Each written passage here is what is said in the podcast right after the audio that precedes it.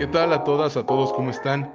Muchas gracias por escuchar mi colaboración semanal en el Heraldo de México. Definiciones. Estamos en temporada de informes de gobierno o actividades legislativas.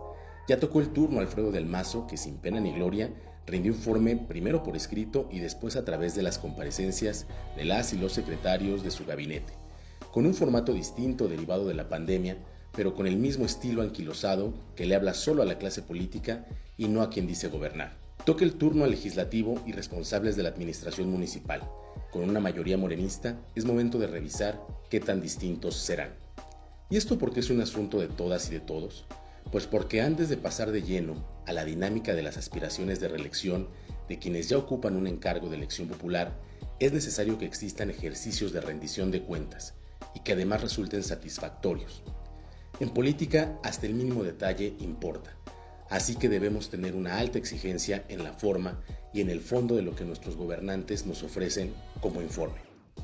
Por supuesto que los informes de actividades legislativas deben servir para apuntalar las eventuales aspiraciones de alguien que pretende seguir representando a un segmento de la ciudadanía, ya sea en lo municipal o en un distrito. Es legítimo que la o el servidor público ensalce lo que considera logros, avances o aportaciones. Sin embargo, también es fundamental para la transformación que atraviesa nuestro país que las y los ciudadanos encuentren respuestas a sus inquietudes. Es indispensable que las aspiraciones, exigencias y anhelos de las y los gobernados formen parte también de esos informes, ya sea como logros conjuntos con su representante o como compromiso sujeto a seguimiento permanente de que se dará cauce a esas expectativas. Es lamentablemente común que exista un divorcio entre representantes y representados. Es muy frecuente que el discurso que se usó para conseguir el voto se vaya modificando al ejercer el encargo y en algunos casos lamentablemente la distorsión es tal que termina siendo un discurso opuesto al compromiso hecho con la gente o tendiente a justificar lo que en campaña resultaba injustificable.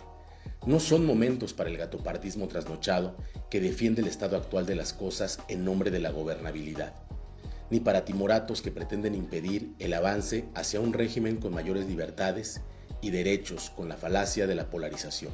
En Morena es momento de definiciones o se está con la élite o se está con la gente.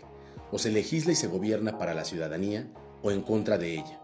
Lo fundamental no es que tan cercano es un personaje a un grupo de poder o a un liderazgo partidario, sino que también representa los sentimientos y expectativas de la gente.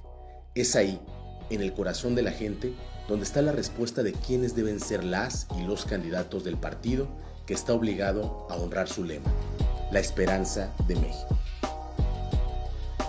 Sigan mis diversas participaciones en mi canal de YouTube, Daniel Serrano, y en mis redes sociales vía Twitter en arroba Daniel-Ser y en Facebook en Daniel Serrano Palacios. Hasta la próxima.